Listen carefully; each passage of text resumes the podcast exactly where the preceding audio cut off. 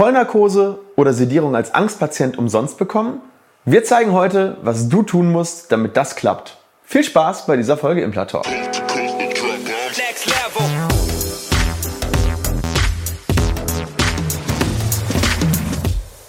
Hallo liebe Community, mein Name ist Dr. Stefan Helker und ich heiße euch herzlich willkommen bei der Audioversion unseres erfolgreichen YouTube-Formates Implatalk. Sollten dir die visuellen Einblendungen an der einen oder anderen Stelle fehlen, komm gerne nochmal auf unseren YouTube-Kanal und schau dir das passende Video an. Und jetzt viel Spaß mit dem Podcast. Heute geht es nochmal um das Thema Vollnarkose und Kosten. Für viele ist die Kostenübernahme für eine Vollnarkose eines der ja, Entscheidungskriterien, ob sie eine Behandlung durchführen können oder nicht. Ähm, und daher machen wir heute mal so eine, so eine kompakte Folge zum Thema Kostenübernahme bei Narkose und gegebenenfalls Dämmerschlafnarkose. Das ist so ein bisschen eingeschränkt, aber eigentlich geht es heute um das Thema Vollnarkose. Ähm, zunächst einmal ist es wichtig zu verstehen, wann eine Narkose wirklich sinnvoll ist. Ähm, und somit von der Krankenkasse natürlich auch übernommen wird, weil eine nicht sinnvolle Narkose übernimmt natürlich auch die Krankenkasse nicht. Und es gibt eigentlich vier Hauptkriterien, die eine Narkose wirklich sehr sinnvoll oder teilweise sogar unumgänglich machen.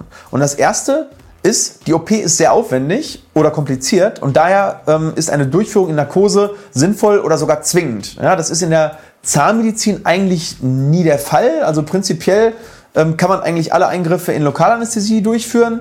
Ähm, und deswegen scheidet das Kriterium so ein bisschen aus. Es gibt da ein paar Ausnahmen, ähm, zum Beispiel Beckenkammentnahme äh, für eine Augmentation, aber das wird heute eigentlich nicht mehr so oft gemacht, weil man andere Möglichkeiten der Knochenaufbau, äh, äh, sag ich mal, Techniken hat, äh, die wir ja auch auf diesem Kanal schon gezeigt haben. Aber wird ab und zu noch gemacht und da ist zum Beispiel eine Vollnarkose notwendig und würde dann eben auch bezahlt werden.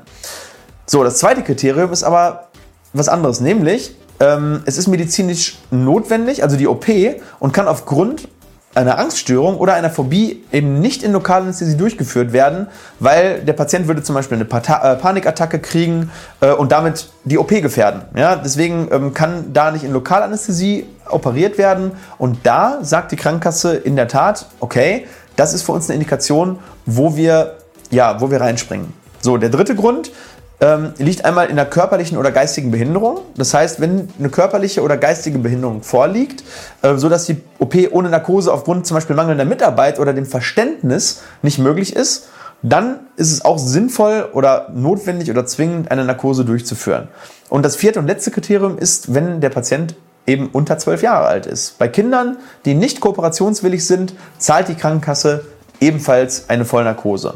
Und dann gibt es noch einen ganz, ganz seltenen fünften Grund, ähm, nämlich wenn Allergien gegen Lokalanästhetika vorliegen oder eine, äh, eine bekannte, äh, sag ich mal, Nicht-Wirkungsweise von Lokalanästhetika, also eine Toleranz. Äh, und da ist dann eben eine lokale Betäubung nicht möglich. Ist sehr, sehr, sehr, sehr selten. Ähm, aber wenn, wenn das halt, äh, ja, wenn das dann halt der Fall ist, dann, dann zahlt die Krankenkasse das in dem Falle auch, wenn das eben auch nachgewiesen ist. Ähm, so, wenn du jetzt dieses Video wegen deinen Zähnen schaust, kommt wahrscheinlich eigentlich nur der Grund 2 in Frage, oder? Das heißt, du bist Angstpatient und ähm, ja, kannst dir nicht vorstellen, eine Behandlung in einer normalen Lokalanästhesie im Wachzustand durchzuführen. Und diese Phobie, so wird es ja im, im Fachmund genannt, ähm, ist eine Indikation, wenn sie denn nachgewiesen ist, um eine Narkose eben bezahlt zu bekommen von der Krankenkasse. So, und um zu wissen, wie man das nun ähm, ähm, macht, äh, dafür haben wir dieses Video ja aufgenommen und welche Kriterien da erfüllt worden sind, da gehen wir jetzt einmal durch. Also, um das Ganze, sag ich mal, nachzuweisen, muss das ja jemand beurteilen, der das eben regelmäßig macht. Und früher war das noch der Hausarzt, also früher konnte man zum Hausarzt gehen und der hat dann eine Angststörung bescheinigt und dann hat man einen Test bekommen, was man bei der Krankenkasse oder beim Anästhesisten vorlegen konnte und dann hat die Krankenkasse das bezahlt. Problem, das geht seit einiger Zeit nicht mehr, weil das Ganze mehr in die Facharztrichtung ausgelagert wurde und jetzt muss man eben einen Neurologen oder einen Psychologen zur Rate ziehen, der eine Untersuchung macht. Ähm, der muss dann eben im Prinzip in mehreren Sitzungen eben äh, in Gesprächen herausfinden oder herauskristallisieren, dass eine Angststörung oder eine Phobie fest, äh, festzustellen ist oder dass die vorliegt und der schreibt dann die Diagnose und diese kann man dann dazu verwenden, dass die Vollnarkose beim Zahnarzt oder in der Zahnklinik oder bei einem Oralchirurgen oder Kieferchirurgen bezahlt wird. Ähm, der Anästhesist rechnet dann direkt mit der Krankenkasse ab und für dich bleiben dann keine Kosten übrig. Wie schwierig ist es, so einen Attest zu bekommen? Das ist, glaube ich, auch nochmal eine sehr interessante Frage für die meisten. Ähm, wenn man es wirklich will und wirklich Angst hat, dann schafft man das auf jeden Fall. Das Einzige ist, du musst mit Wartezeiten für diesen Termin rechnen, weil viele der Psychologen und Neurologen so ein bisschen überlaufen sind. Das ist bei ganz vielen äh, Fachärzten so momentan, dass man da teilweise so ja, ein, zwei Monate auf einen Termin ähm, äh, warten muss und dann braucht man meist, manchmal auch mehrere Termine, bis das nachgewiesen ist. Ähm, aber das ist immer noch besser, als wenn du gar nichts machst. Ähm, weil die Kosten für eine Vollnarkose, die liegen für so eine Sanierung, die ist ja meistens dann nicht in 30 Minuten abgefrühstückt, sondern wir reden ja über eine längere Sitzung, meistens äh, so in der Region 90 Minuten bis drei Stunden. Und da liegen die Kosten für eine vernünftige Vollnarkose eben einfach mal bei 250 bis 700 Euro. Und ähm, ja, vor allem je nach Länge der OP und aber auch nach Region. Ne? Also in München kostet vielleicht eine Vollnarkose mehr als ähm, irgendwo im Osten von Deutschland auf dem Land. Das äh, muss man eben auch nochmal dazu rechnen. So, natürlich ist es besser, wenn du versuchst, deine Angst vielleicht auch zu besiegen und irgendwie auch nachhaltig zu besiegen. Aber ich empfehle dir, schau dir vielleicht mal unsere Videos zum Thema Angst an zunächst. Also vielleicht bewegt sich da innerlich schon was. Bei uns haben das schon viele Leute gesagt, dass unsere Videos da geholfen haben. Ähm, und ich blende dir einfach mal eins da oben ein, dann bist du, bist du quasi einmal da drin. Aber wir haben auch eine Playlist zu dem Thema.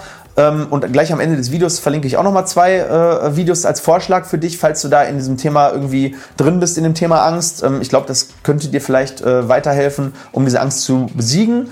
Ähm, aber im Endeffekt ist die Vollnarkose eine gute Option, um erstmal das Allerschlimmste zu machen. Das heißt, du machst erstmal diesen großen Batzen in Vollnarkose, sanierst dich durch und danach dann sollte man mal gucken, ob man kleinere Behandlungen und die regelmäßige Kontrolle, äh, dann, dass man sich daran gewöhnt.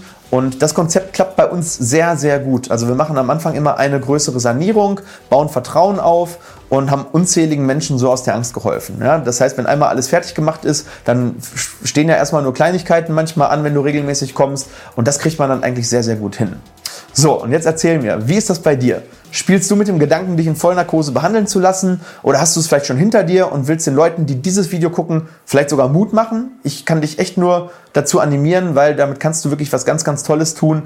Denn andere Menschen suchen Halt bei anderen Menschen, die ähnliches durchgemacht haben. Und dafür machen wir auch unsere Videos, um hier auch vielleicht eine kleine Plattform zu bieten für Angstpatienten, dass die sich eben untereinander austauschen können. Also schreib mir das mal in die Kommentare, deine Sicht der Dinge. Ich freue mich schon von dir zu lesen und ich freue mich natürlich auch über ein Abo für diesen Kanal oder ein Like für dieses Video, wenn es dir geholfen hat. Oder unser Podcast. Oder unseren Podcast, natürlich. Implatalk gibt es auch als Podcast, ganz richtig. Ähm, kannst du bei iTunes, bei Deezer, Spotify und auf allen Android-Geräten, such einfach nach dem Thema Implatalk und da findest du unseren Podcast zum Hören. Ganz liebe Grüße, bis bald, euer Doc Helker.